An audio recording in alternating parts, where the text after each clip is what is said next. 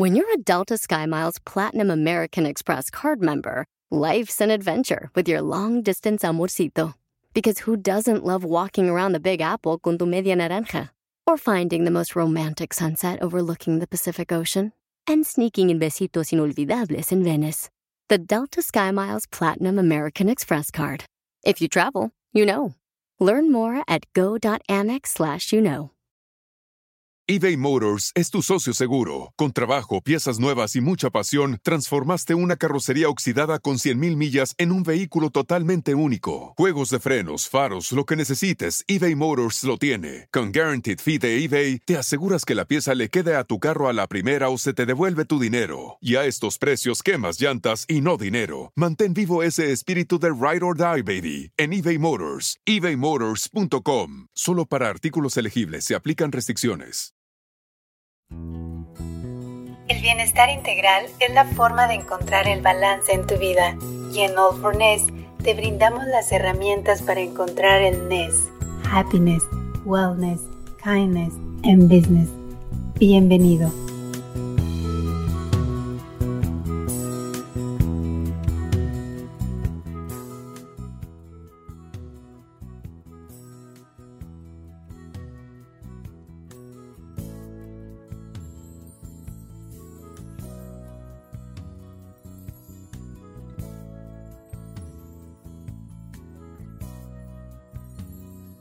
Gracias a toda la gente que nos está acompañando el día de hoy. Es una, una ocasión muy especial. He tenido la oportunidad de platicar con ella. Es una mujer increíble con esta, esta gran persona con la que vamos a platicar el día de hoy. De hecho, les, les comento, ella fue nombrada la voz de Hispanoamérica por el New York Times, the National Association of Broadcasters, la incluyó en el Salón de la Fama y es la primera persona de origen hispano en recibir este galardón. Ha ganado muchos premios Emmy a lo largo de su carrera. En fin, es una mujer triunfadora y hoy conoceremos un poco más de Marielena Salinas. Marielena, ¿cómo estás? Buenas tardes. ¿Qué tal, Horacio? Un placer estar contigo y con todos tus seguidores. Mucho gusto en verte. Igualmente, Marielena, qué gusto, qué gusto estar platicando contigo, porque la gente quiere, quiere conocer un poquito más de ti, quiere conocer qué está pasando. Aparte de recibir muchos paquetes de Amazon ahí en tu casa, ¿qué está pasando? es cierto, la verdad. Bueno, yo como tanta gente alrededor del mundo, estoy en casa, estoy con mis hijas, tengo la fortuna de poder estar aquí con, con mis hijas, ambas trabajando desde casa. Una de ellas vive en Nueva York, pero en las primeras semanas de, de esta locura se vino a, Miami. Quiero pensar porque necesitaba estar con su mamá, uh, pero, pero, pero, tenía mucho estrés en, en Nueva York y, y, y, por suerte ellas trabajan, tienen un trabajo en el que pueden hacer desde, desde la casa. Así es que estamos aquí tranquilitas y tratando de, dar la mejor cara ante, ante esta pandemia. No, qué bueno, Marilena. Y bueno, como platicábamos la otra vez y como le habíamos comentado a la gente, lo que estamos haciendo con este movimiento, con esta plataforma de All for Ness, es platicar precisamente de estos cuatro pilares fundamentales que, que deben de existir, ¿no? Para encontrar un balance en la vida, que lo hemos platicado es wellness, mindfulness, business, happiness, y eso queremos que nos cuentes hoy, ¿no?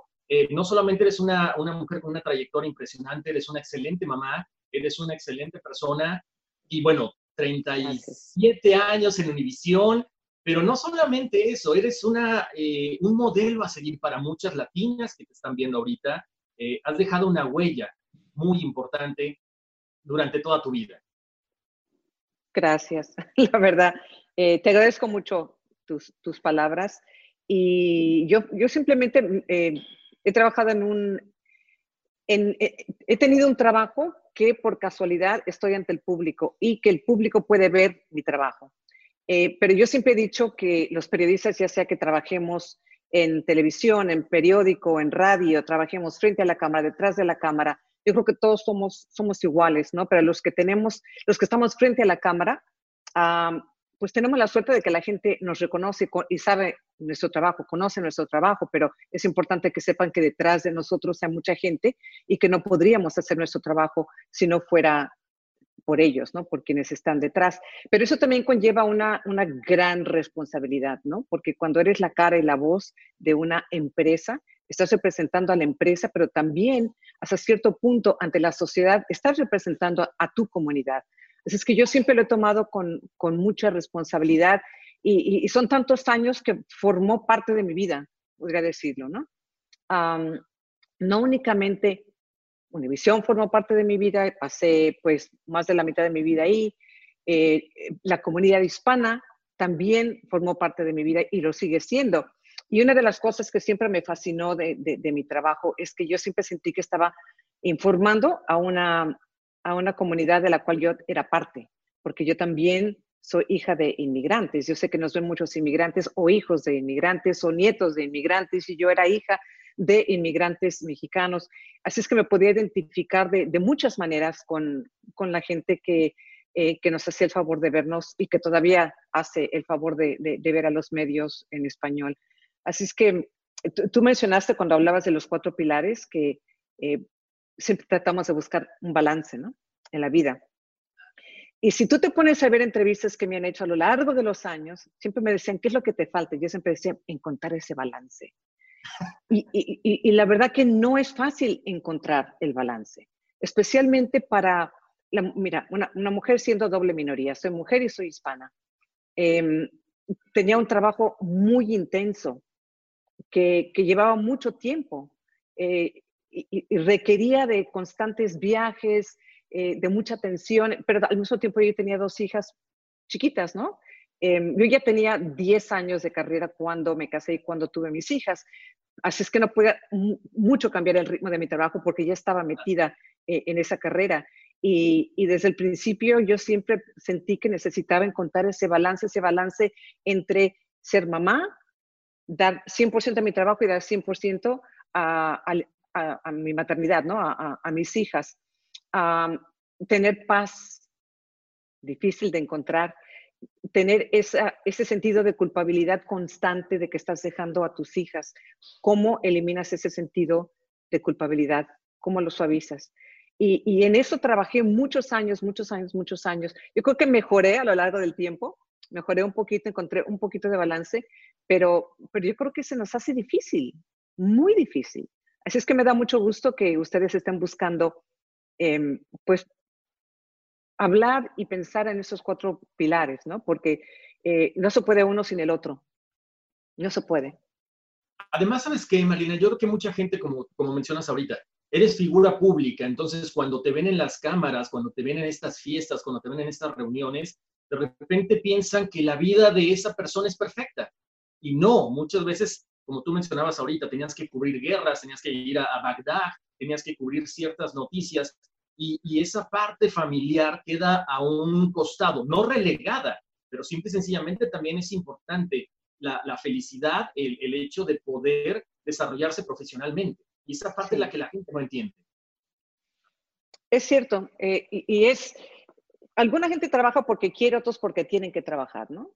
La primera etapa de mi vida, pues trabajé porque tenía que trabajar. Yo en realidad empecé a trabajar desde que tenía 14 años, porque hay gente a veces en redes sociales cuando, no sé, uno habla em, de cualquier cosa, siempre dicen, claro, ustedes son privilegiados, ustedes este, no saben lo que sufrimos los que, los que somos pobres.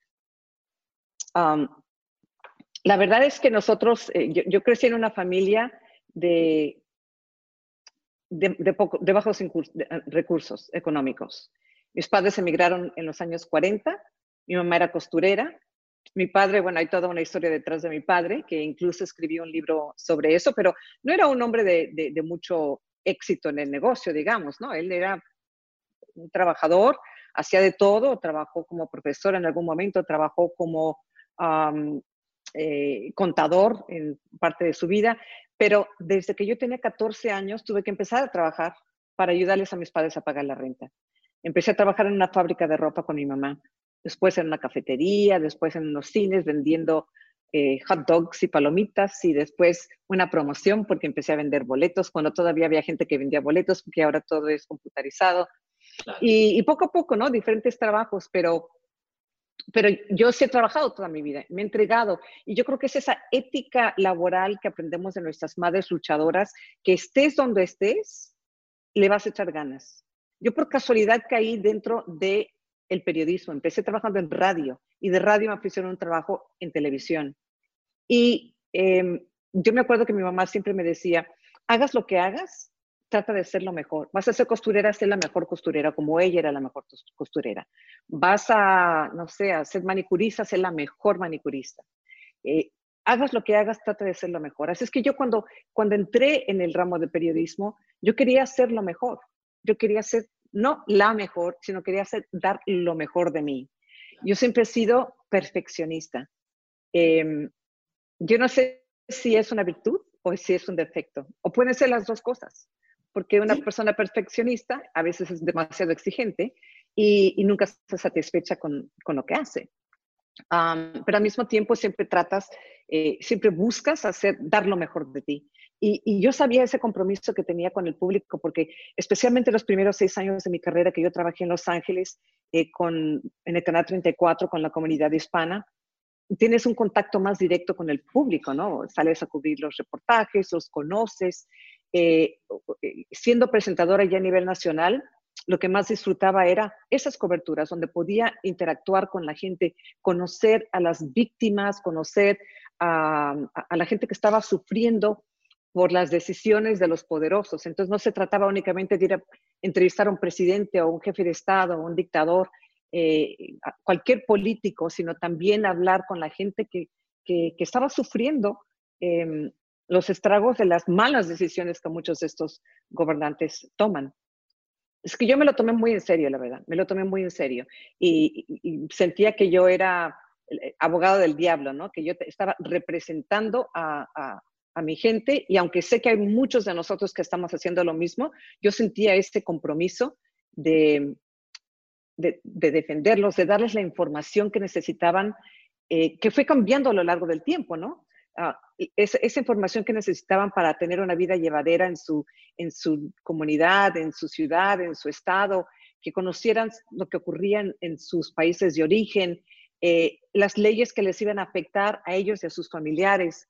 Desde un principio yo me metí mucho en eh, motivar a la gente en el empoderamiento político de los hispanos, porque me di cuenta que los hispanos no tenían representación.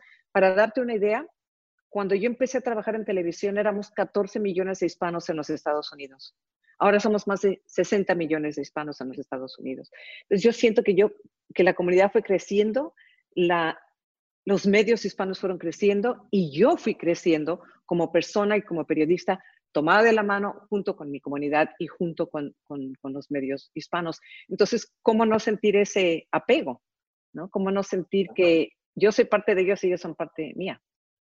Pero aparte, ¿sabes qué, Marina? Siempre has sido una persona muy transparente, al menos eh, lo hemos visto en la forma en que conduces el noticiero, o bueno, lo conducías, en la forma en la que platicas en tus entrevistas, en todos estos TED Talk que, te ha tocado hacer, siempre, habla, siempre hablas de, ciertas palabras que que motivan a la gente, ¿no? O sea, eh, tu zona de confort, eh, no, no ser mediocre, o sea, siempre salir adelante. Y aparte, algo que también a mí me encanta de lo que tú mencionas siempre es, o sea, si tuviste ciertas restricciones, no vivías en la opulencia, pero todo es mental. O sea, si nosotros nos sentimos ricos, si nosotros nos sentimos saludables, eso vamos a proyectarle a la gente y la gente lo va a recibir. Claro, exactamente. Sabes que yo no entiendo cómo mi madre logró hacer esto, pero yo no sabía que nosotros éramos pobres, no, nos dábamos cuenta porque comida no nos faltaba. Entonces, no te voy a decir pobres porque eso puede ser un insulto a quienes realmente no tienen nada. Teníamos que comer, teníamos comida, pero la ropa que usábamos nos las hacía mi mamá. Entonces, eh, pues estábamos siempre muy bien vestidas gracias a que mi mamá era una súper costurera, ¿no? pero con el simple hecho de, de, tener que empezar a trabajar para poder pagar la renta, porque ellos no podían pagar la renta, no les alcanzaba con lo que ellos ganaban, es que te empiezas a dar cuenta de que es normal. Yo pensé que era normal, pero no fue hasta, hasta un tiempo después que me di cuenta de las carencias que, que había. Y yo siempre le agradecí a mi madre el hecho de que, de que nunca se quejara, nunca se quejaba, jamás. Ella era la persona más optimista del mundo. no, no, no nos decía, no tengo para esto, para el otro, simplemente eh, aprendimos que eh, no vivir más allá de nuestras posibilidades. Y hay mucha gente que, que, es muy gastadora y le gusta vivir más allá de, lo que tiene, ¿no? Y eso, y eso no se debería hacer. Eh, así es que yo, yo creo que yo aprendí a, a, ahorrar, a valorar el dinero desde chica y como yo tenía que darle parte de mi, una tercera parte se la daba a mi mamá. la otra tercera parte la ahorraba y la otra tercera parte la usaba para mis gastos, mis gastos personales, mi colegiatura de la escuela, yo la pagaba con esa tercera parte. Ah, no era mucho, pero en ese entonces tampoco era mucha la colegiatura, ¿no? Creo que era sesenta y pico dólares al mes y ahora imagínate, ahora es mil y pico en las escuelas privadas. así es que como, como tenía e, e, e, esa escuela yo desde muy niña, a medida que fui creciendo, a medida que fui teniendo mejores empleos, a medida que, que, que, iba ganando más dinero, yo seguía con lo mismo, seguía dándole a mis padres dinero, seguía ahorrando y seguía em, gastando en lo, que, en lo que yo quisiera gastar. O necesitara gastar. Pero nunca dejé de ahorrar, nunca. Así es que te imaginarás que es una de las razones por que pude decir em, tener una buena vida, pude decir eh, es momento de independizarme porque lo planeé, me preparé psicológicamente, emocionalmente y económicamente eh, con mis ahorros. Y yo decía, bueno, yo puedo vivir de, mis ahorros y si no puedo, no lo hago y sigo trabajando o busco otra forma de trabajar. pero no sé, la gente le da diferente, no sé, diferente valor al, al dinero, piensan que es lo más importante y, yo no pienso que es lo más importante. Lo más importante, sin duda, es la, familia, ¿no? Encontrar esa, esa felicidad, porque hay muchas cosas que el dinero no puede comprar. Y no te estoy diciendo, ay, tengo mucho dinero, te estoy diciendo, he ahorrado toda mi vida, que es muy diferente. He ahorrado toda mi vida. Y desde ahí es que parte, parte de los valores que me enseñó mi madre, ¿no? A ser optimista, a, a siempre buscar lo mejor. Y la frase a la que tú te referías, que yo siempre digo que mis padres me decían, eh, no te permitas ser mediocre ah, y no seas conformista. Así es que nunca fui conformista y no me iba a permitir hacer un trabajo mediocre, así es que mi trabajo tenía que ser lo mejor posible y si no salía bien, yo misma me, castigaba, yo misma me enojaba conmigo misma, yo eh, me pasaba horas y horas. A veces las mujeres tenemos que trabajar el doble eh, para tener la mitad del reconocimiento que los hombres. Eh, y cuando uno se exige más de sí, tiene que trabajar el triple, especialmente si eres una mujer latina dentro del de el, medio de la televisión. Obviamente los conceptos de felicidad van cambiando, ¿no? Cuando estamos jóvenes, cuando estamos en la universidad, queremos, ok, quiero trabajar en esto, quiero hacer dinero, quiero juntar tal cosa o comprarme mi casa. Ahorita que después de 37 años dejas Univisión, qué rico se siente. ¿Qué es para ti la felicidad ahorita? Em, yo creo que la tranquilidad, ¿no?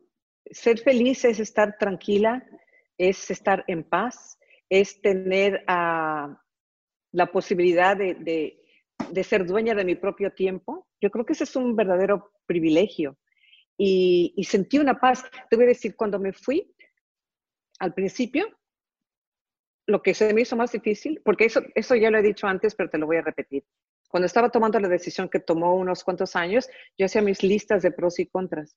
Llegó un momento en que no había más que una cosa en el contra, o sea, en contra de irme.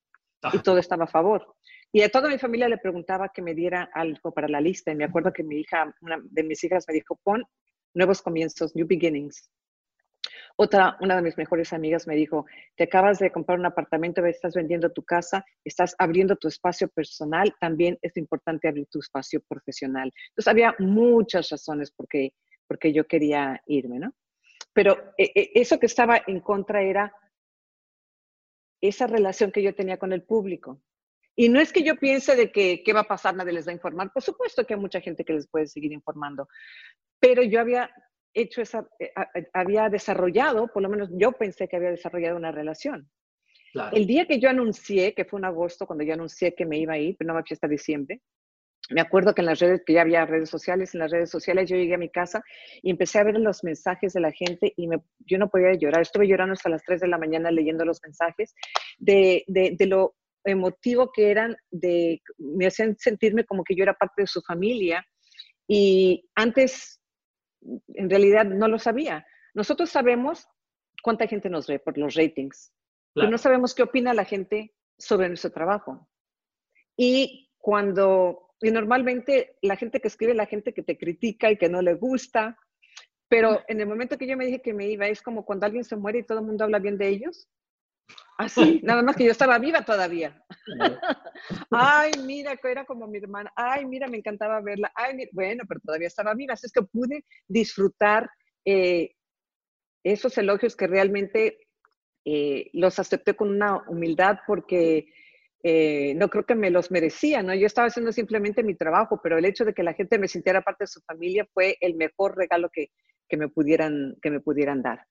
Y te diré que desde ese momento es lo único que me daba así como tensión, ¿no? De, pero después pensé, tengo las redes sociales, puedo seguir comunicándome con la gente y de hecho lo hago. Yo sigo a través de mis redes comunicándome con, con, con la gente, informándoles lo que puedo informarles. Pero sentí una paz y una tranquilidad el darme cuenta que yo era dueña de mi tiempo, que podía hacer lo que quisiera con mi vida con la gran satisfacción de saber que había tenido yo una carrera completa de la cual eh, recibí muchas cosas. Recibí mucho, mucho, mucho, mucho, mucho. Pude hacer una carrera. Mi trabajo fue reconocido, como tú has mencionado, por ah, gente de la industria, galardonado. pude recibir el aceptamiento de, la aceptación más bien de, del público, el reconocimiento de mis colegas y la aceptación de, del público. Eh, me tocó recorrer el mundo, cubrí muchas historias que hicieron historia, valga la redundancia, pude ser testigo de la historia a lo largo de los años, algo que me dio muchísima satisfacción. O sea, qué suerte tuve. Eh, y lo que quiero decir es que no se me perdió nada, que no me, no me quedaba algo por hacer. Yo pensaba, ¿qué más puedo hacer aquí para sentir que no lo he hecho todavía? Y era el ser dueña de mi tía. Eso es lo que me faltaba. También me faltaba el probar cosas diferentes en otros mercados, con otro público, trabajar en inglés, hacer mis propias producciones. Eh, tener esa libertad de pasar más tiempo con mis hijas, porque eh, aunque ya no están chiquitas, ¿no? ya tienen 22 y 25 años, eh, es, es, una manera distinta de compartir con ellas. ¿no? un ejemplo te doy, mi hija menor se graduó de la universidad y me pasé tres semanas con ella. ¿Cuándo iba a poder yo pasarme tres semanas con mi hija? Si se enferma, poder ir y estar con ella. Este, ayudarle a mi otra hija a mudarse de una ciudad a otra. O sea, no, no lo puedes hacer cuando estás atada y, no nada más por el tiempo, sino por la atención que puedes eh, darle, ¿no? Y, también eh, sentía que necesitaba empezar a cuidarme a mí, porque yo siempre he cuidado a mi familia, a mi mamá, a mis hermanas, a mis hijas, cuando estaba casada, al esposo, a mi público, pero creo que me estaba olvidando de cuidarme a mí. Entonces, pienso que una pequeña parte de, esta independencia era lo que llaman me time, ¿no? Claro. Pero aparte algo que me encanta también, Marlena, es que siempre eres, eres muy valiente, porque lo que tú mencionabas hace rato, o sea, tú entras en el área de, o sea, a Univision en el área de marketing, o sea, a vender y de repente se presenta una oportunidad y vas cambiando, vas aceptando los nuevos retos que se presentan y eso precisamente es lo que la gente quiere ver, es tienes el mejor trabajo para mucha gente, ¿no? Dices, ok, tengo 37 años en Univision, la gente me quiere, eh, el público me respeta, pero también mis jefes, mis colegas. Y de pronto, ¡boom! La gente no, entiende el por qué decir, está en una situación eh, excelente, ¿por qué dejar todo esto? Pero lo vas adaptando, lo vas haciendo, y eso es solamente de gente valiente, como allá afuera hay mucha gente. No es fácil salirte de tu zona de confort, pero no sé cómo decir eso sin que suene raro. Ya no te da la, eh, eh, la misma satisfacción. Me acuerdo que hace mucho tiempo que mm, la gente me preguntaba, bueno, ¿cuándo te vas a retirar? Desde que, desde que cumplí 20 años, luego 25 años, luego 30 años con la empresa. Entonces, como que me estaban empujando, ya es hora, ¿no? Ya retírate. Cuando decido no retirarme, sino dejar, entonces, ¿y por qué te fuiste? O sea, pero me acuerdo siempre decía, cuando mi empresa no me quiera, cuando el público no me acepte o cuando pierda la pasión por lo que estoy haciendo, a lo mejor es momento de, retirarme. No estaba perdiendo la pasión 100%, pero sí me di cuenta de que había ciertas situaciones que ya no eran, que ya no era lo mismo, ¿no? ah, no solamente dentro de la empresa, pero yo decía, ¿qué puedo hacer? ¿Qué puedo hacer diferente? ¿Cuál es el nuevo reto? ¿Cuál es ese nuevo reto? Yo, todos esos trabajos que tuve antes de eso, yo llegaba a un trabajo, cuando llegaba al tope me iba, porque decía, y no te digo al tope, sino al tope que pudiera llegar, porque obviamente no puedes entrar a trabajar en un cine y luego convertirte en la dueña del cine, ¿no? Eh, sino eh, cuando llegaba y decía, no, yo necesito crecer, yo necesito crecer. Tenía otro trabajo, daba todo de mí, me, tenía una, un, ascenso y decía, ok, ¿cuál es el siguiente paso dentro de esta empresa? Bueno, esta empresa ya no me da, mm, ya no hay espacio para crecer, entonces tengo que hacer otra cosa. Entonces, para mí siempre ha sido eh, el, el, querer crecer, el, sentir que tengo ese reto, el sentir que, que, que, me estoy, eh, que estoy creciendo personal y profesionalmente. Por eso cuando yo encontré el periodismo dije, aquí no hay espacio para, nunca voy a sentirme así porque siempre hay un nuevo reto, siempre hay una nueva entrevista, siempre hay una, una, nueva historia que cubrir, siempre hay una, nueva, hay una nueva tecnología que conquistar. Pero de repente sentí como que necesitaba un reto nuevo, como que ya había hecho todo lo que pensé que podía hacer y había días en que se sentía rutinario y eso te imaginas que para alguien que está acostumbrada a, constantemente sentir ese reto, sentía a veces que me topaba contra una pared de, este, no sé, de, hierro, no de ladrillo, sino de hierro. Y, yo decía, no, no, no, eh, necesito crecer, eh, como te digo, personal y profesionalmente. Y crecer profesionalmente no quiere decir tener un trabajo, un mayor puesto, no quiere decir necesariamente un, un sueldo más alto. Yo creo que crecer profesionalmente es aprender algo nuevo, tener un nuevo, el nuevo reto. Es, y ya mi, al, buscar algo distinto, ya no es lo mismo cuando estás empezando tu carrera que quieres buscar una carrera en la que puedas crecer. Yo tengo la gran satisfacción de decir que yo tuve una carrera en la que logré todo lo que, lo que hubiera querido lograr. Entonces yo no quería eh, que se convirtiera en una, en una rutina. Yo necesitaba retarme a mí misma y sentir que estaba haciendo algo valioso y no más de lo mismo, más de lo mismo, más de lo mismo. Por eso para mí era importante darme esa oportunidad. Y era, y era momento, ¿no? Uno sabe cuándo es momento. Tú lo sabes, tienes ese, tienes ese, ese instinto. Y, y, siempre pensaba yo en qué es lo peor que puede pasar. Y sí, me, me atreví, yo sé que fue riesgoso, pero desde el momento que me fui, me di cuenta que era la, la decisión correcta por, por, esa paz interna que, que, sentí. La verdad, era, una, e, era increíble. Y mis colegas los, no dejaron de ser mis colegas. Esa familia con la que crecí en Univisión no dejó de serlo. De hecho, con varios de ellos estoy constantemente en, en contacto. El público con el que crecí, la comunidad sigue siendo mi comunidad y yo sigo siendo parte de ellos. Eso tampoco eh, terminó. Eh, puedo seguir ejerciendo el periodismo, pero ya en, eh, de una manera distinta, de una manera en que puedo hacer el tipo de reportajes que me gustan, ya puedo tener otras audiencias. Y no sé, el día que yo sienta como que, ok, ya, ya descansé suficiente y ahora quiero volver a, entrar de lleno, no sé si va a ocurrir. Pero a lo mejor uno, no puede decir esto no va a pasar. Eso sería nuevamente otra forma de reinventarme, ¿no? Claro, claro. Que pero, pero bueno, es, es, es, lo que fue. Eh, atreverme a hacer algo. Y, yo sé que, que, da miedo, ¿no? Yo creo que a veces el miedo nos paraliza. Y hay mucha gente que, que tiene ganas de hacer algo y no toman ese paso por el miedo al, a lo desconocido. No toman el paso por el miedo a fracasar.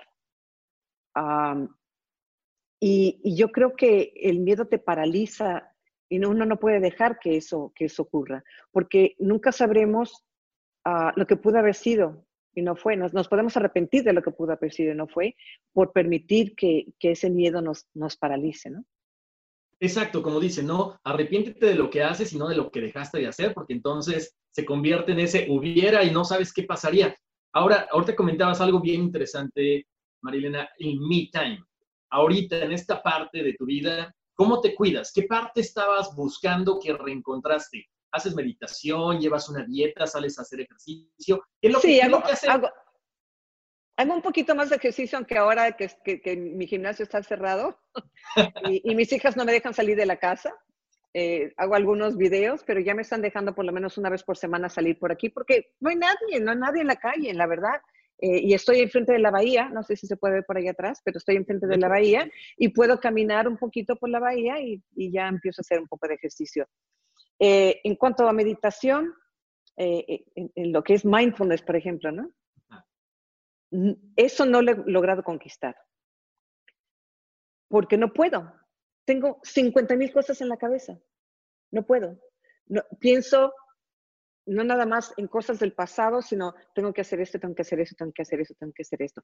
Una cosa que me di cuenta es que, que ya es innato en mí, que no era mi trabajo, era yo, que siempre tiene que estar haciendo algo, que siempre tiene que estar ocupada, yo creo que nunca he pasado yo cinco semanas sin viajar. Yo llevo cinco semanas, seis semanas aquí en, en, cuarentena sin viajar. Yo creo que nunca había ocurrido eso. Siempre estoy de un proyecto a otro proyecto ah, y cuando no estoy en un proyecto estoy viajando o ya tomando un viaje personal o unas vacaciones.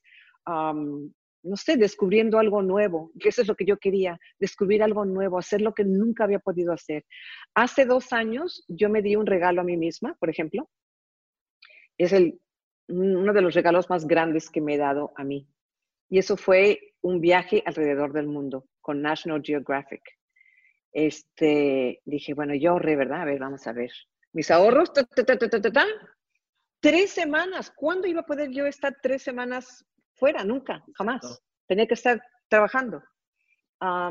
y, y, me di ese regalo y me dio una gran satisfacción porque conocí gente nueva, vi cosas del mundo que jamás había visto. Aprendí sobre nuevas culturas y eso me trajo una, una, gran satisfacción, ¿no? Darnos cuenta de que el mundo es muy grande y, y, no podemos dejarnos vivir en este mundo tan pequeño, hay que descubrir cosas nuevas. Ahora tengo mucho más tiempo para leer, ahora tengo, no sé, más tiempo para compartir con, con amistades, con familia. Eh, he hecho varios viajes familiares que antes no hacía, nada más eran viajes de trabajo que una reunión, que la boda de una prima, que no sé, el cumpleaños de un primo, y ahora lo puedo hacer, puedo convivir con mi familia, como que nos estamos reencontrando eh, mi familia y yo. Entonces, eso es en lo personal, ¿no? Y en lo profesional estoy descubriendo nuevos retos, como te dije, ¿no? Trabajando en inglés. Pero cuando hablábamos de eso, de los cambios, y te decía que hay gente que quiere hacer algo distinto con su vida, pero no se atreve, eso es en todas las edades, ¿sabes? En todas las edades, cuando empiezan su carrera, cuando están ya a la mitad de su carrera y quieren algo distinto y no se atreven, o cuando sientes que ya tuviste una carrera y que o te retiras o empiezas algo nuevo y yo quise empezar algo nuevo en vez de retirarme. pero sí, pero no ha sido, no ha sido fácil el, tener esa paz y tranquilidad y ese balance. Eh, estoy mucho mejor que antes, pero todavía no lo logro 100%. El día que yo pueda sentarme y meditar por 20 minutos, sentiré que 10, no 15, lo que sea, pero no, pero no, no puedo. Tengo mil cosas en la cabeza, mil cosas en la cabeza. Oye, María Elena, pero a ver, entonces cuéntame una cosa, porque te, tocó cubrir cosas muy fuertes, o sea, noticias muy fuertes. Eh, ¿Cómo lidiar con todo esto porque normalmente pensamos que la gente que medita es la gente que tiene paz. Tú en especial, ¿cómo, cómo lidiabas con el éxito, con estas noticias tan fuertes, con el estrés de tu trabajo? Ya, no es fácil. Em, para mí mi trabajo siempre fue mi trabajo. Y hay una regla no escrita que dice que los periodistas no deben de involucrarse emocionalmente con ninguna historia. Pero a veces es difícil. Llegas, ves una tragedia haces tu reportaje y te vas a la siguiente historia. Y esa es una de las cosas más tristes, que eh, un desastre natural, por ejemplo, donde la gente está sufriendo, eh, tiene carencias, está viviendo en, la calle, no tiene que comer, perdieron su techo, perdieron a sus seres queridos. Y tú te regresas a tu casa y, y, a veces duele porque te sientes tan frustrada de no poder hacer nada, ¿no? ¿Qué puedo hacer yo eh, es impotencia lo que uno siente. Em, porque yo llego a mi casa con aire acondicionado, con mi comida, voy a abrazar a mis hijas y dejo atrás a gente que, no tiene ese, privilegio. Y lo peor de todo es que los titulares de las noticias desaparecen, porque ya hay otra noticia que acapara la atención no solamente de la prensa, sino del mundo. Y, y sí, yo creo que es, es difícil hacerlo, es difícil hacerlo y sí me tocó sufrir mucho. pero yo creo que siempre me refugiaba en mis hijas y yo sabía que, que yo tenía un papel muy importante que era el papel de madre y yo no podía traer esos problemas a mi casa. Y mis hijas necesitaban a su mamá 100% del tiempo. yo no podía estar ahí, entonces 100% del tiempo, así es que uno, eh, yo, yo, no sé si nos lavamos el cerebro las mujeres profesionales pensando de que podemos decir, más vale más la calidad que la cantidad, porque como no le puedo dar a mi hijo la cantidad de tiempo que porque tengo que trabajar, le voy a dar la calidad de tiempo. Quiero decir, cuando estés con ellos, olvídate todo, todo lo demás y sé mamá 100%. yo no sé si me funcionó o no, les tengo que preguntar a mis hijas por ahí, a ver si ellas creen que me funcionó. Ellas me salieron bien, son niñas muy inteligentes, centradas, cariñosas, trabajadoras, súper cocineras, que eso no lo agarraron de mí porque yo soy malísima, eso no lo heredaron de mí. Es lo que te iba a preguntar. La gente que te seguimos en las redes sociales, de repente tú pones unas cosas en Thanksgiving, que ahorita un, un pie, un cheesecake, o no sé qué. Yo pensé que lo cocinabas tú. No, no ellas. Bueno, la verdad que mis hijas ahorita, la verdad que las únicas veces que realmente cocino es en, en Thanksgiving y en Navidad y de vez en cuando para mí, ¿no? Porque yo vivo sola y con mi hija, mi hija siempre está trabajando, o tengo una, eh, una empleada que es más bien como mi asistente personal que también eh, me, me, ayuda a, cocinar, pero yo nunca, no heredé ese sazón de mi mamá. Mi mamá era una excelente cocinera, no le heredé, pero se brincó una generación porque mis hijas sí lo heredaron. Ellas, excelentes cocineras, de cualquier cosa, te lo hacen de la nada. Eh, a, veces hasta ni siquiera siguen recetas yo digo, sí, sí sé cocinar, no me voy a morir de hambre y, y sí se comen lo que les doy, pero ellas son mucho, mucho mejor que yo. así es que qué, suerte, qué privilegio poder compartir esa etapa con ellas, ¿no? No, no, por supuesto que sí. Yo creo que aparte es ese momento ahorita en, esta, en estos tiempos, en estos momentos de cuarentena, donde como dicen, tenemos que ponernos a hacer cosas creativas con nuestros hijos, o sea, involucrarlos. Por ahí andaba hace rato mi hijo, me decía, oye papá, te ayudo con la luz, te ayudo con esto. Claro, porque aparte les, les van haciendo ese interés. Eh, te lo comento, mi hijo graba comerciales conmigo, mi esposa también. Entonces, el hecho de que tú eh, involucres a tus hijas desde la comida, eh, siempre te expresas tan bonito, ¿no? Dos, dos, dos mujeres no solamente muy bonitas, sino exitosas, profesionales, y que, bueno, tienen el ejemplo de su mamá. No sé, mira, yo creo que, que llegó un momento en que yo pensé que, que de repente en algo ayudaría el hecho de que vieran que su mamá era una mujer profesional y ellas sintieran que ellas también eh, pues podían ser mujeres profesionales, ¿no? Servir de alguna manera de ejemplo a, a tus hijos. yo creo que eso no se sabe hasta que ellas son madres. Hay, normalmente cuando una mujer joven tiene un hijo, aprecia, aprecia más a su madre, a su propia madre. Y a lo mejor me tengo que esperar hasta entonces, o a lo mejor sí y no me lo dicen. Eh, espero de que, de que aprecien pues todo lo que traté de hacer por ellas, ¿no? No, no, no logré ser la mamá perfecta que era mi madre, mi madre era la mamá perfecta, pero sí le di el, el 100%. Y, y las, madres que trabajamos y sentimos esa culpabilidad, tenemos que pensar que estamos haciendo algo muy importante para nuestros hijos, no nada más les estamos trayendo el, eh, pues, comida, estamos dando, somos el sostén de la, de, la, casa, a veces junto con el marido, o si eres madre soltera, pues únicamente con, con, la madre, pero les estás dando el apoyo, les estás dando el amor, les estás dando el ejemplo, y yo creo que es una de las cosas que tienen las mujeres latinas en, especial, que, que, es esa, esa ética laboral, ¿no? Esa, son luchonas, son trabajadoras, son este, emprendedoras, em, nunca le dicen no a un reto. Y eso yo lo aprendí de mi madre y de muchas otras mujeres latinas que yo he visto, que yo he conocido a lo largo de, la historia. No decirle no a un reto. Yo siempre le he dicho sí a un reto. Em, a veces pienso que alguien me preguntó una vez si me arrepentía de algo y dije, de repente me, me arrepiento de no haber dicho no en algunas ocasiones, en algunas asignaciones, en algunas cosas que me llevaron, que me alejaron de mis hijas y que quizás no era tan necesario. Eran algunas coberturas que de repente no eran obligatorias, sino opcionales y que yo por ser mujer quería mostrar de que podía hacerlo, porque la mujer siempre tiene que estar luchando por mostrar de que podemos hacer lo mismo que hacen, que hacen los hombres, ¿no? Pero nuevamente, uno espera el poder ser un ejemplo a tus hijas y a otras mujeres jóvenes también. Y te digo, yo me siento tan afortunada, tan afortunada. Únicamente en las, en las últimas dos, tres semanas he tenido en dos ocasiones jóvenes, jóvenes periodistas que me dicen, yo soy periodista por ti porque te, veí, te veía cuando, ibas, cuando yo era niña y, y fuiste mi inspiración para convertirme en periodista.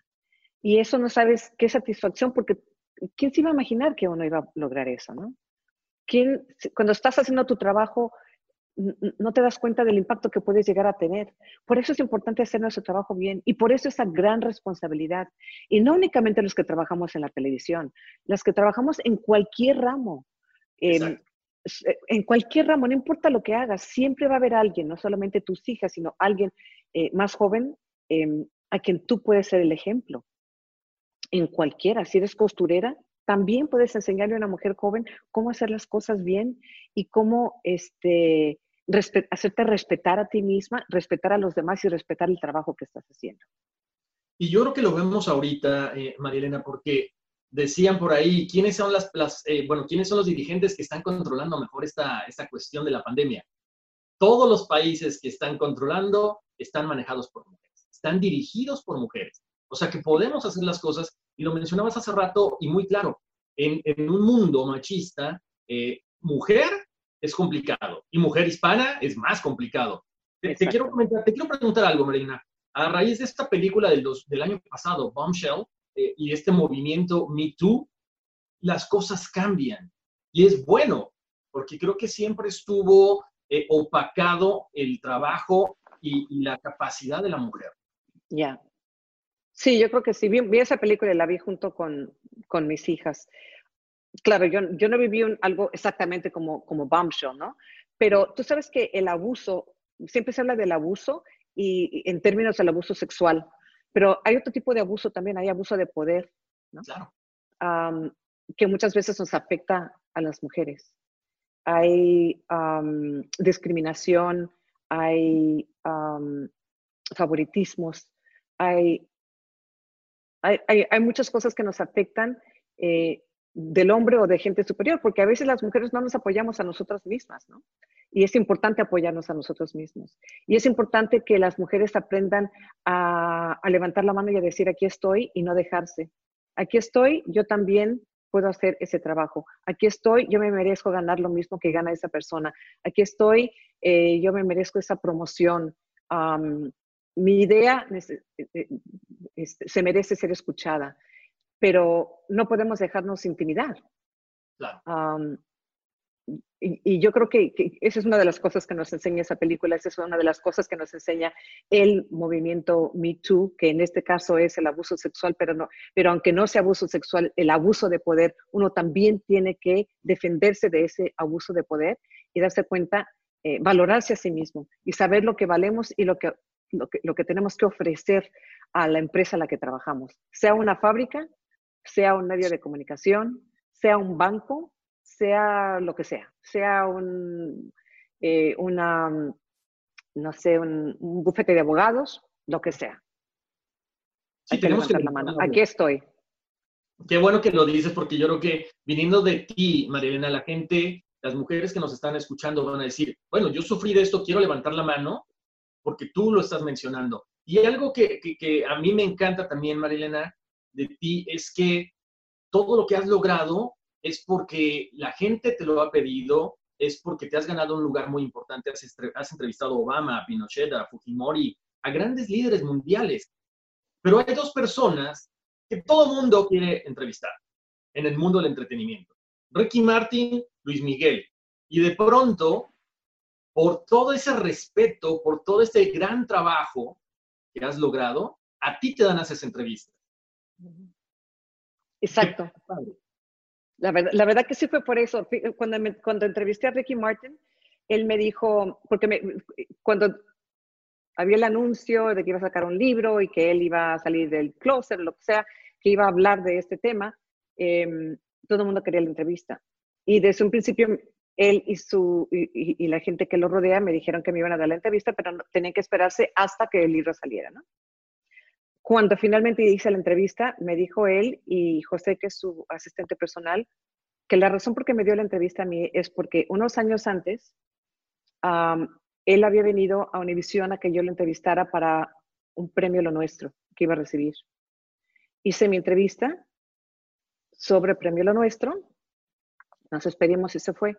Después me enteré de que él había llegado con mucho miedo, porque pensó que yo le iba a preguntar de su vida personal y dijo que, que yo lo respeté. Acuérdate que después de la entrevista con Barbara Walters no dio más entrevistas, que él sintió que yo respeté su privacidad y que como yo respeté su privacidad, por eso me quiso dar la, la entrevista. Y algo parecido con, con, Luis Miguel. Es que yo creo que em, es importante que uno mantenga la integridad periodística y es importante que uno eh, no busque el sensacionalismo dentro de su trabajo, que, sea honesto dentro de su trabajo.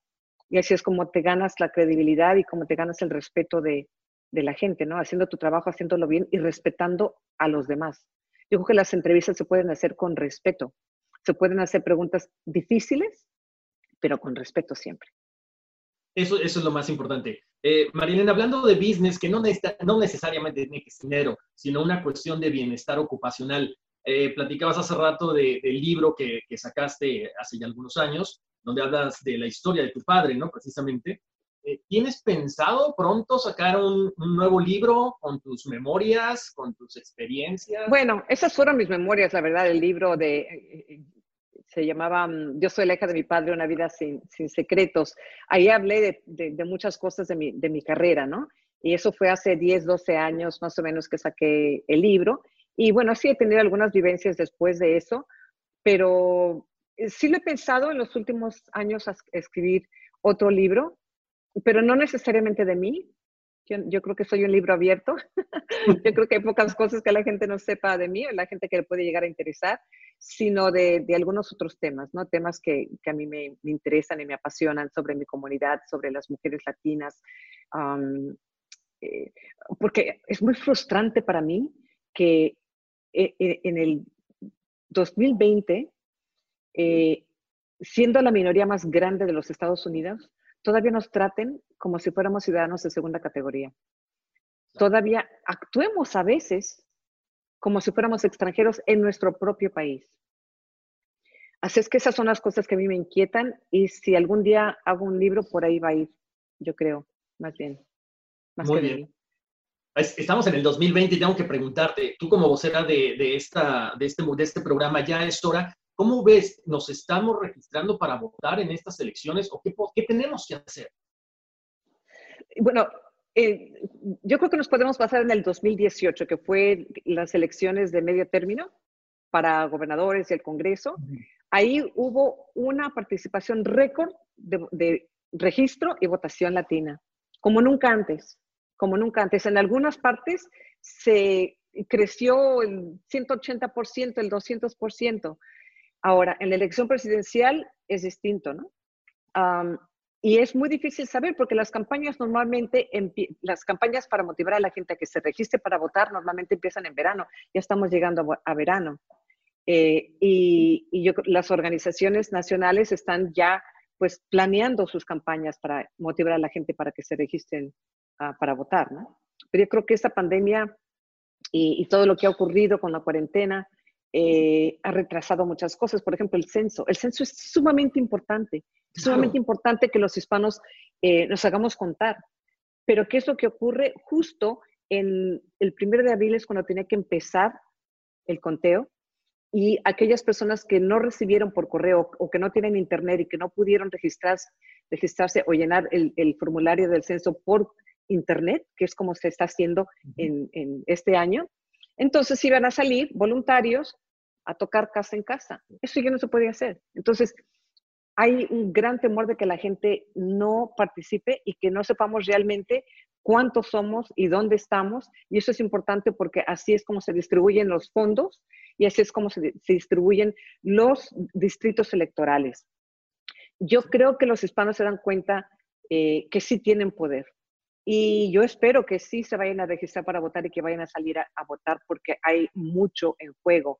Eh, y, yo me he dado cuenta eh, que em, cualquier campaña seria, ah, especialmente a nivel nacional, siempre tienen alguien dentro de su equipo que trabaja con los medios hispanos, que trabaja con la comunidad hispana, porque ya se dieron cuenta que importamos, que estamos aquí, que votamos.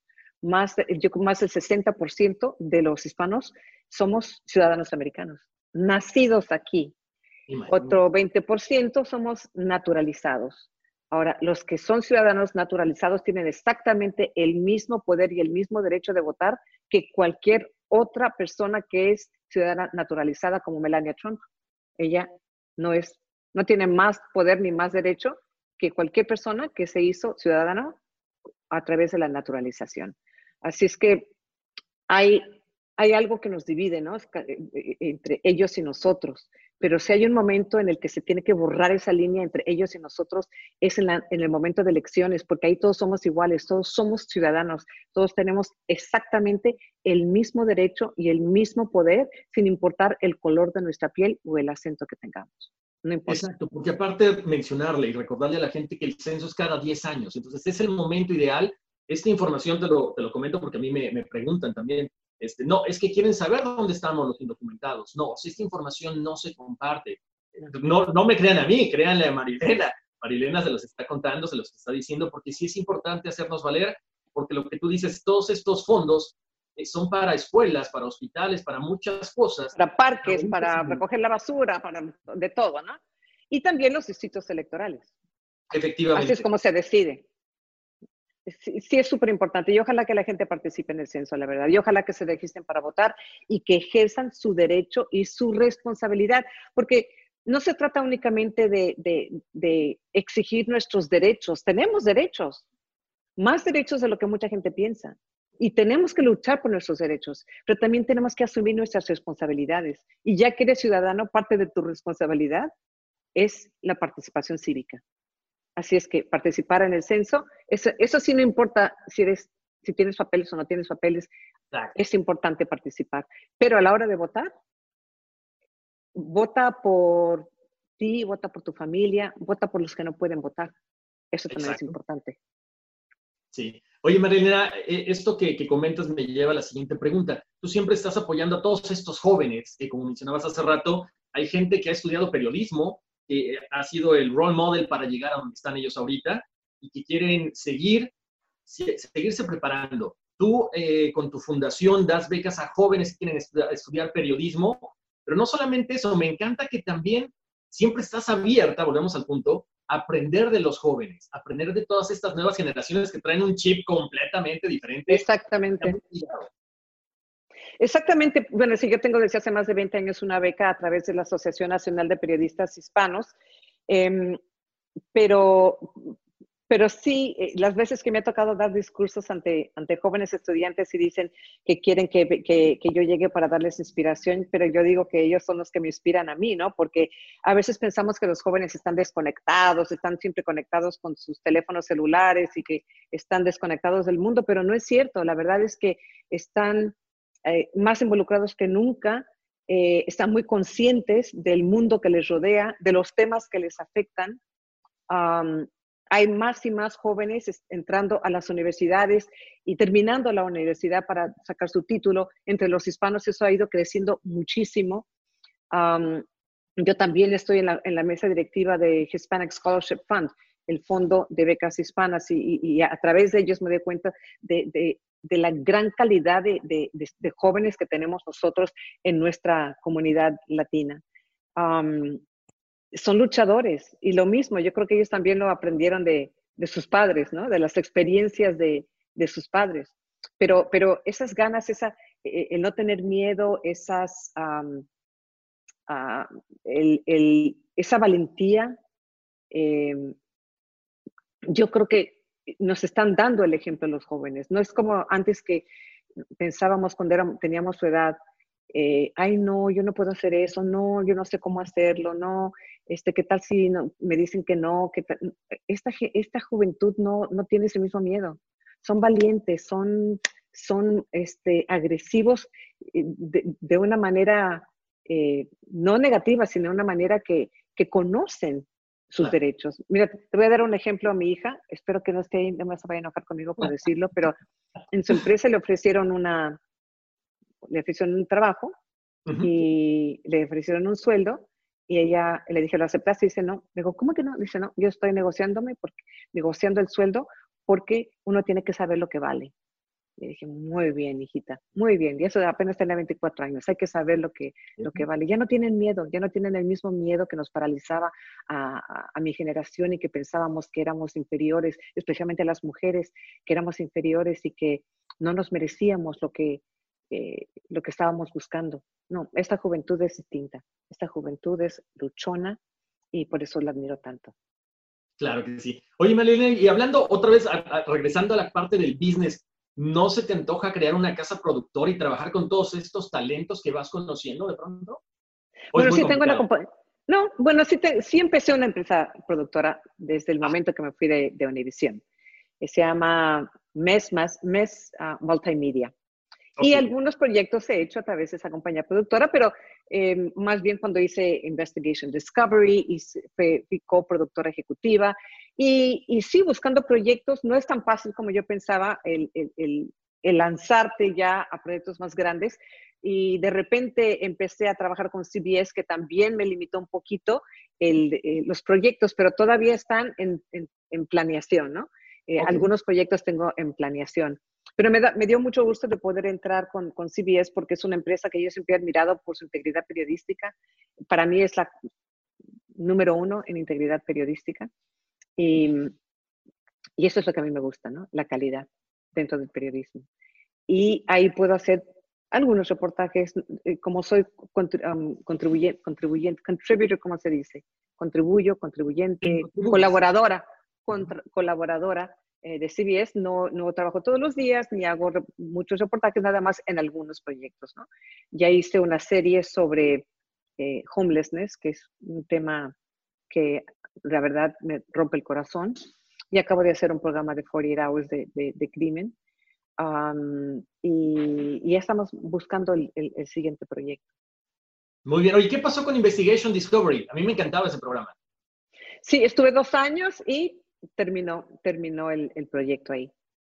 Así es que empecé el siguiente paso y el siguiente, el siguiente reto, un nuevo reto. Además, Pico, porque pues, puedes ir a donde tú quieras, ¿no? Como dices, ok, a lo mejor estás colaborando, a lo mejor estás haciendo algunas cosas con CBS, pero también eh, te invitan hasta lo mejor lo que antes era impensable, ¿no? Te invita Telemundo a participar con ellos también en algunas cosas. Sí, también lo he hecho. Exactamente, también he hecho algunas colaboraciones con Telemundo y parte de las cosas que me mantiene muy ocupada es que voy a dar discursos, voy a universidades, voy a empresas a dar discursos, participo mucho en, esta, actividad cívica que para mí siempre ha sido importante con mi comunidad, ¿no?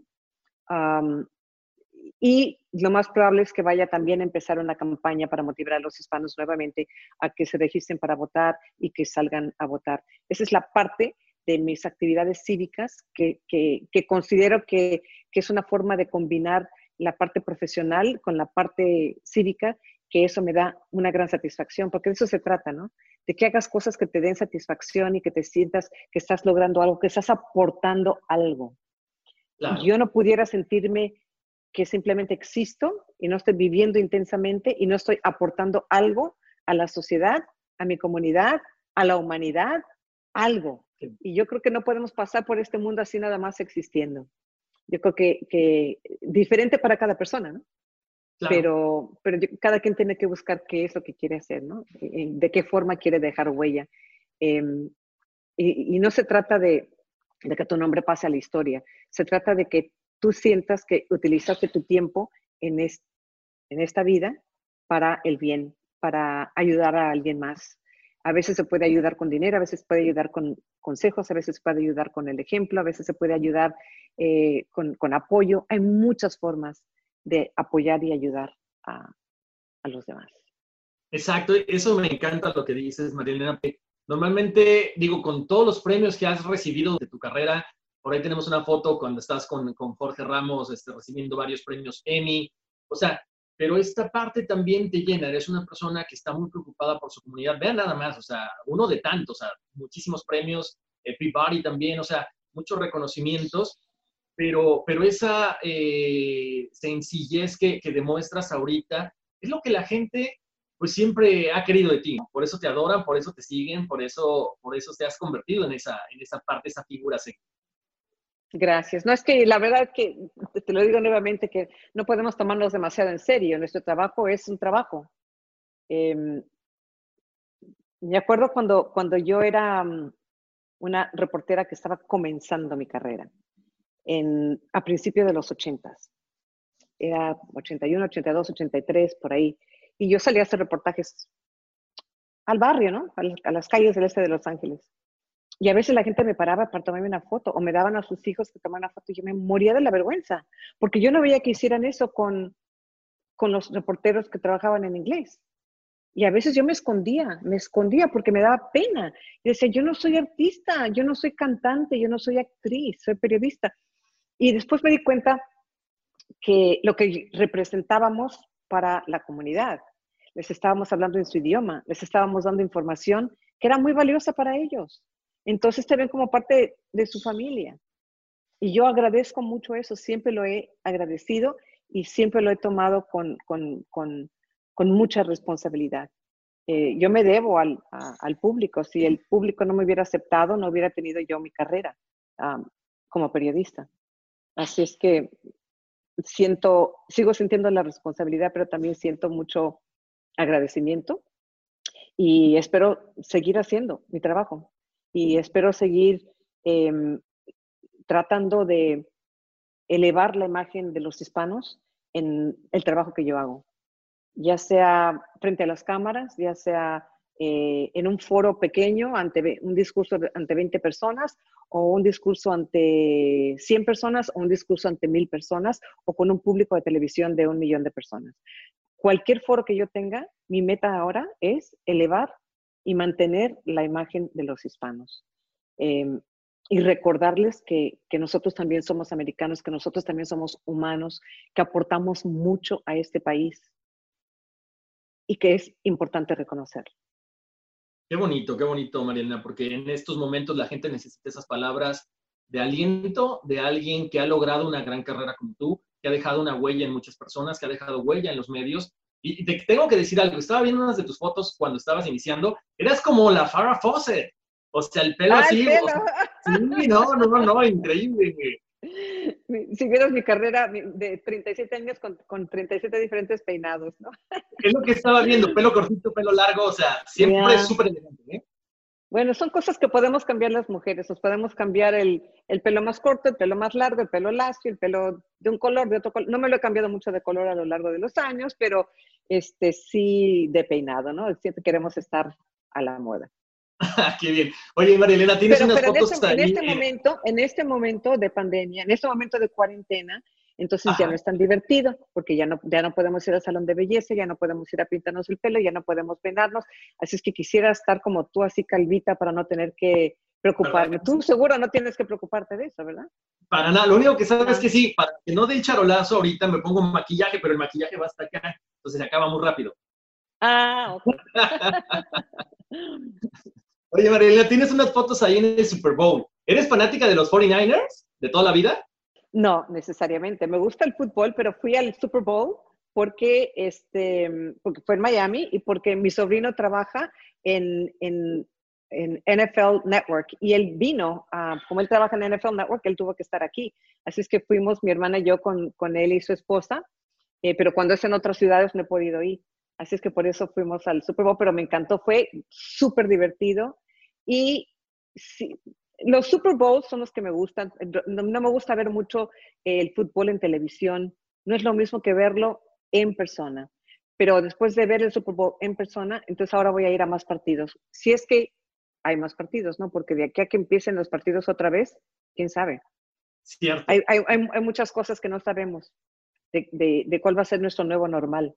E, efectivamente, no, ojalá que no volvamos a la normalidad, como dicen, porque la normalidad no, no estaba muy bien que digamos. Tenemos que exactamente. hacer Sí. Eh, oye, Marina, pues te quiero agradecer antes de, antes que nada, muchas gracias por estar aquí con nosotros. vamos a pasar con Wendy porque hay mucha gente que tiene muchísimas preguntas, eh, que están ahí al pendiente de todo lo que estás haciendo y quieren saber algo más de ti o algún consejo. Aquí estoy. bueno, María Elena. Gracias, Horacio. Yo lo primero que necesito decirte es que tu, o sea, tu integridad motiva, enorgullece como mujer, como latina, como profesional, como mamá. Y lo primero que tengo que decirte es que estoy súper honrada de que nos acompañes esta noche y de todo lo que has compartido con nosotros. Acá más de una vez tuve que, ¿sabes? Eh, gracias, Wendy. Un placer para mí. Tenemos muchos comentarios, eh, muchísimas preguntas. Em, clasifiqué, digamos, este, porque muchas ya las ibas respondiendo a medida de la entrevista. Entonces, em, la primera pregunta nos la hace Sharon de Venezuela, un poco fuerte. Con todo respeto, porque nos dice, entrevistaste a Juan Guaidó hace unos días. ¿Qué mensaje le puedes dar al pueblo de Venezuela en estos momentos de crisis? Esa es la pregunta, ¿qué mensaje le puedo dar yo al pueblo? ¿Qué palabras le podría, dice, qué mensaje le podrías dar al pueblo de Venezuela en estos momentos? Yo creo que mostrarles mi, no sé, mi, mi, respeto por lo que están pasando, mi admiración por lo valiente que están siendo. Eh, me duele, me duele que, estén sufriendo como están sufriendo yo creo que el mensaje es mantenerse, mantenerse fuerte, pero ¿qué le puedes decir a alguien que no tiene para darle de comer a, sus hijos, que no tiene la medicina necesaria para, curarse?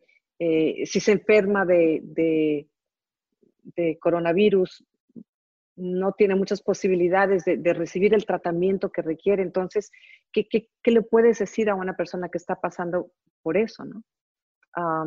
Que tenga fe. ¿Es mm. suficiente la fe? Que, que salga a luchar. Mm. ¿Cuántos no han ya salido a sacrificarse para luchar por su democracia? Este, quizás lo que les diría es que no están solos.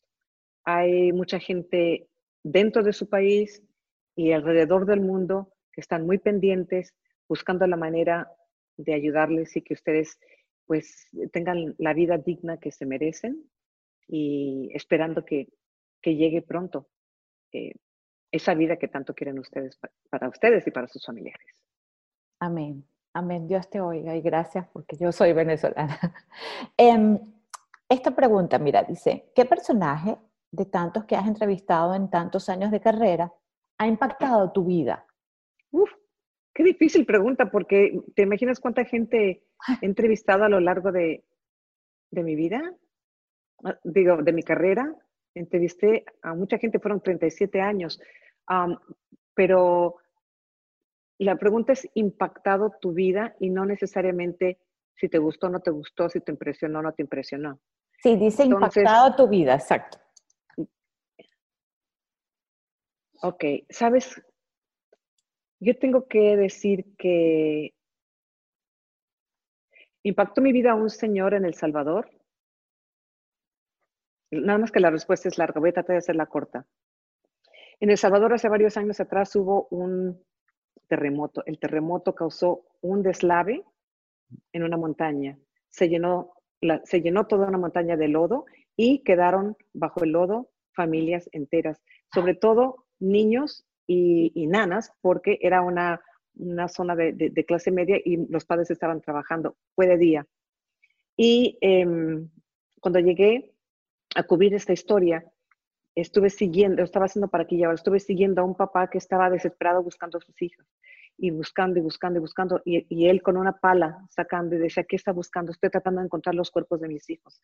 Después, al siguiente día regresé y era el único que no tenía tapabocas porque ya ya olía muerto.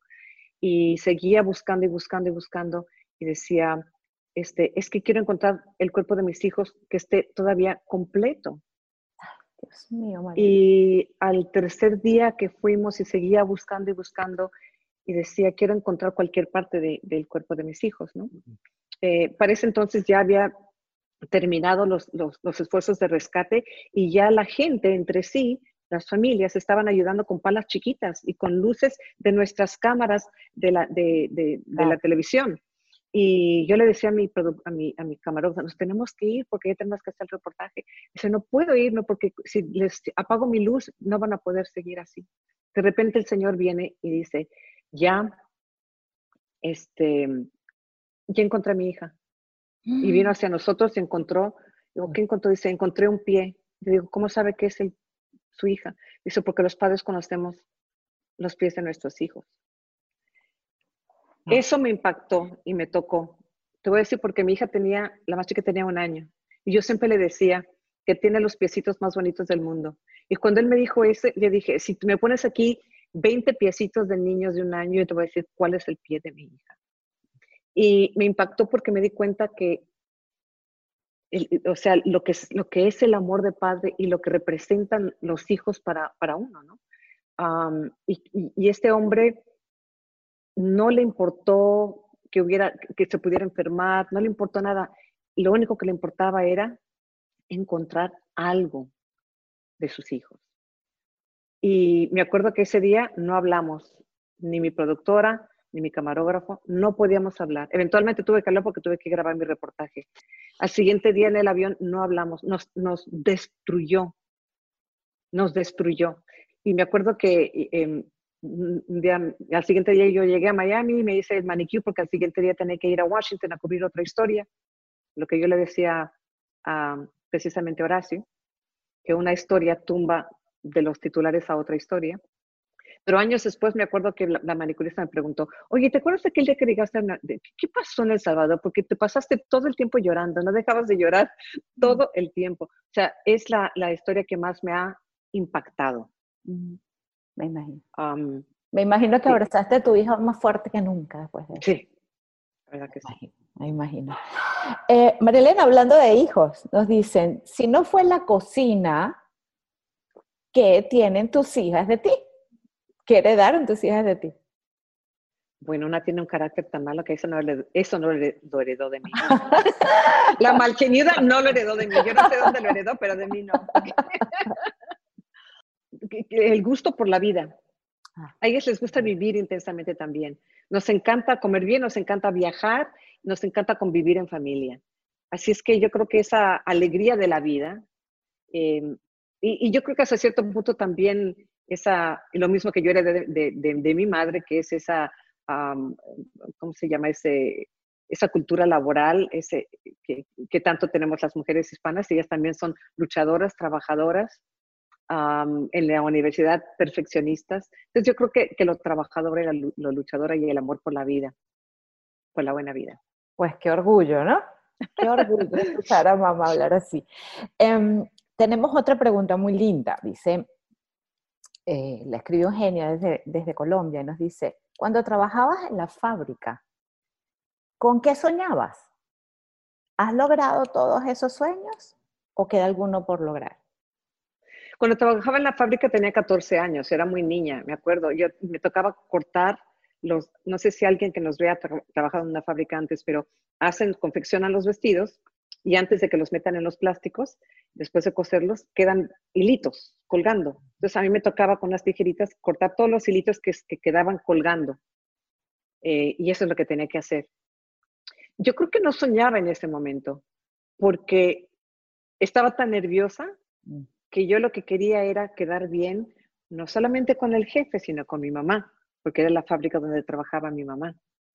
Entonces, eh, posiblemente lo que yo soñaba era superarme y hacer las cosas bien, tener otro trabajo y superarme y ganar un poco más, para ayudar a mis padres eh, y, llegar a hacerlo mejor, porque desde chiquita es que mi madre me dejó, me, lo quiso hacer. Pero yo, yo, hice muchos diferentes tipos de trabajo y yo tenía, quizás no dentro de ese trabajo, pero yo, quería, yo quise ser bailarina, yo quise ser eh, cantante, yo quise ser enfermera, yo quise ser diseñadora de modas, por mucho tiempo yo quise ser diseñadora de modas, que todo tiene un poquito de, un poquito de, de, de lo que yo veía en, en, mi familia. Tenía primas que eran cantantes, me gustaba eso. ¿no? Este, mi mamá era costurera, yo quería ser diseñadora de, de modas. Um, pero sobre todo quería hacer las cosas bien. Y las has hecho, definitivamente las has hecho toda tu vida. Pero queda un sueño, María Elena, queda uno todavía por lograr. Um, bueno, espero algún día encontrar el balance total en mi vida. El aprender lo que Horacio llama el mindfulness. O tú tranquila que como... no, pero ¿sabes qué? Que con no, lo vamos a yo, lograr. Yo creo que todavía hay muchas cosas que aprender, todavía mucho que crecer. Porque en el momento que tú llegas, yo, yo, nunca he querido sentirme que he llegado hasta arriba. Porque en el momento que llegas hasta arriba, eh, o ya no puedes crecer más o, o, o, o empiezas a bajar. Entonces, por eso, en el momento que yo sienta que ya no hay espacio para crecer, prefiero hacer otra cosa diferente. Entonces, ahora estoy explorando esas cosas diferentes para seguir creciendo profesionalmente. Es que me queda mucho por hacer, mucho por aprender y mucho por descubrir. Perfecto. Mira, nos pregunta Ana desde Chile. ¿Necesitas tres tips para sobrellevar, para sobrellevar toda esta crisis actual? Tres tips. Que me, ¿Qué recomendarías? Ah, que yo, que yo sí, ¿Qué recomendarías tú? Tres tips. Para pasar. Para pasar toda esta crisis mundial, no solo la cuarentena, sino toda, toda, esta, toda esta situación tan difícil para todo el mundo. Bueno, durante esta cuarentena, yo creo que eh, mis tips son, uno, aceptarlo, de que es una realidad y no resistirnos. Yo creo que eso es importante. En el momento que lo aceptemos y que nos demos cuenta que es una realidad, eh, eso nos va a ayudar a darnos cuenta de que todos estamos iguales. Hay un dicho que, que, dice, estamos en el mismo barco, pero no, estamos en la misma tormenta en diferentes barcos, porque unos somos afectados más que otros. ¿no? Todos de alguna manera somos afectados, unos mucho más que otros. ¿no? Um, otro tip es um, buscarle el lado bueno. Eh, todo lo que no podías hacer antes, hazlo ahora. En mi caso, yo no sé hace cuánto tiempo yo no he podido compartir con mis hijas de la manera que lo estoy haciendo en este momento. Mi hija pequeña Gaby, que está viviendo aquí conmigo ahora, porque ella vive en Nueva York, pero está estas semanas acá, desde high school no hemos podido estar tanto tiempo juntas. Se fue a la universidad, se graduó de la universidad, se quedó a vivir en Nueva York. Incluso entonces yo trabajaba y nunca cenábamos juntas. Ahora todas las noches cenamos juntas. Así es que hay que buscarle el lado bueno, ¿no? Y, este, y la tercera cosa sería, para nuestro bienestar, es importante poder ayudar a los demás, porque eso también nos da, cuando tú das, se regresa a ti.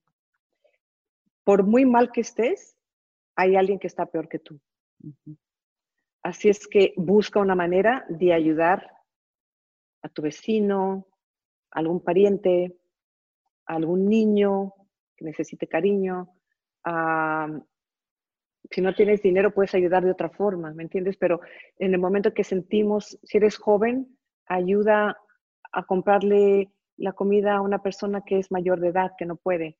Pero yo creo que eso nos, nos da ese, eh, eh, eso que a veces nos queremos sentir valorados. Y, y yo creo que eso es importante, una de las cosas importantes que podemos hacer durante esta, durante esta crisis o esta pandemia, como le queremos llamar. Eh, Marlena, nos pregunta Cristina, ella nos escribe desde Arkansas, dice que es profesora en la universidad y que tiene muchos estudiantes hispanos con temor, con muchas limitaciones y con mucho temor, que ella te pide un mensaje de solidaridad y de inspiración para ellos. Eh, creo que lo dije anteriormente, pero lo voy a repetir. Yo ah. estoy muy, yo, yo, tengo una gran admiración por la, juventud, la juventud latina en este momento. Eh, tienen las herramientas que necesitan para tener éxito en, en, la vida, porque lo tienen en la sangre y lo tienen en parte de su ADN. Eh, yo creo que pueden aprender del ejemplo de, de sus padres o sus abuelos que, que lucharon por llegar a donde llegaron. Eh, que lucharon para que ustedes pudieran estar donde están. Entonces, no es que quiero que se sientan responsables, sino que se den cuenta de, la, de, lo afortunados que son, de tener esa oportunidad, de tener esta educación y darse cuenta que tienen mucho que aportar y no permitir que nadie eh, los frene, que nadie les diga, los menosprecio que, y, que, que les diga que no pueden lograr algo, porque sí pueden lograrlo. Ustedes tienen esas herramientas, tienen la inteligencia, tienen el corazón, tienen la, la, pasión por, por luchar, por seguir adelante. Así es que no dejen que, que nada ah, ni nadie eh, les diga lo contrario. Ustedes sí pueden lograr cualquier cosa que quieran lograr. Y es cierto, podemos lograr cualquier cosa. A veces el camino es más difícil, a veces tenemos que caernos dos o tres veces antes de poder levantarnos y triunfar, pero hay que pensar muy bien en qué es el triunfo y reconocerlo. ¿Qué es el éxito? Para algunos el éxito es llegar a tener un puesto muy importante y ganar mucho dinero, pero no, el éxito es lograr tu meta, por muy pequeña que sea o por muy grande que sea. Así es que tú logras una meta chiquita, abrázate, date una palmadita en la espalda, felicítate y, y valórate. Yo creo que es algo muy importante, tenemos que valorarnos. Eh, yo por lo menos estoy muy tranquila sabiendo de que el futuro está en sus manos. Así es que no se preocupen.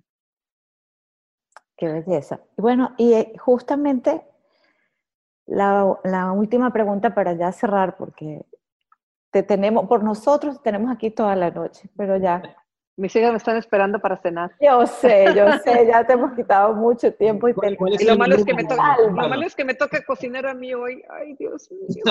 ya, ya, ya, ya, ya. Bueno, para cerrar, Marilena, justamente esa era la última pregunta. ¿Qué es el éxito? ¿Qué significa el éxito y la felicidad para ti? Mira, justo lo que, lo, que decía, em, el éxito es ser feliz, la verdad, porque eh, hay una vida nada más y claro, que tratamos de hacer lo mejor de nuestra vida, em, satisfacer nuestros deseos, satisfacer nuestro, eh, nuestras ganas de, descubrir cosas nuevas.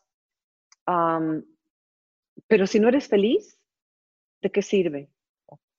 Así es que si, si, tuviéramos que resumir, el éxito puede ser muchas cosas, pero si tuviéramos que resumir, es que vives una vida feliz y tienes satisfacción. te sientes pleno, te sientes que has logrado algo, por muy pequeño que sea. Yo creo que, que ese es el, el éxito.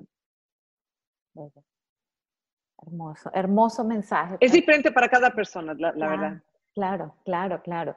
Bueno, Marilena, pues acá tenemos muchos mensajes, eh, de, no solamente de, de preguntas, sino de admiración por ti, seguramente después te los hago llegar porque son muy bellos y vienen de, de, muchos lugares. Eh, tenemos acá a alguien de Guatemala, pero este me pareció muy lindo. Rosaura dice que ha sido una jornada de muchísimo aprendizaje para ella y dice que te felicita por su esfuerzo, ah, por ser un ejemplo para las mujeres y por ser tan luchadora y motivadora. Gracias, Rosaura. Dice que un abrazo Gracias. muy de su bella Guatemala. Bueno, ya. Gracias. Ah, yo creo que todos compartimos ese mensaje de Rosaura, por eso lo dejé al final. Em, Horacio, yo creo que ya tenemos que dejar ir a comer a, a María. A cocinar, no Ay, a cocinar, peor, peor, peor, peor, peor. Oye, María no me contestaste, ¿cuál es el menú de ahorita, de la cena? Pescado. Oh. Vamos, a hacer, vamos a hacer tilapia al horno y eh, Brussels sprouts también al horno.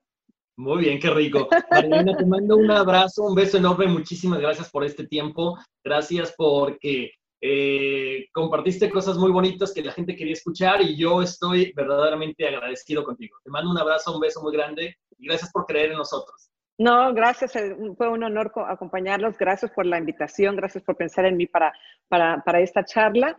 Eh, tanto a Horacio como a Wendy se los agradezco y, gracias por este proyecto que tienen eh, de querer ayudar a nuestra gente a que, a que tenga ese balance en su vida, a que sean felices, porque no hay nada más importante que la familia y la felicidad, la verdad. Eso es lo que sí me he dado cuenta. Nada es más importante. Ay, la salud. Cierto. Bueno, Marilena, un beso muy grande. Saludos a Gaby y Julia, y que la pasen muy bien. Que sean ricos. Gracias. Gracias. Y buen provecho. Un abrazo a todos. Buen Y gracias a los provecho, que se conectaron, muy amables. Gracias por pasarte tu tiempo con nosotros. Ah, mira, gracias. Chao. When your space has the long lasting, noticeable scent of Airwick Vibrant Essential Mist, you'll want to invite everyone over. From book club to reality TV watch parties, even the in laws. It smells amazing. Airwick Vibrant Essential Mist is infused with two times more essential oil versus regular Airwick Essential Mist for our most authentic, nature inspired fragrance experience. Airwick Vibrant Essential Mist is perfectly portable and effortlessly easy, the way fragrance should be. Now that's a breath of fresh Airwick. At Capella University, you'll get support from people who care about your success. From before you enroll to after you graduate, pursue your goals knowing help is available when you need it. Imagine your future differently at capella.edu.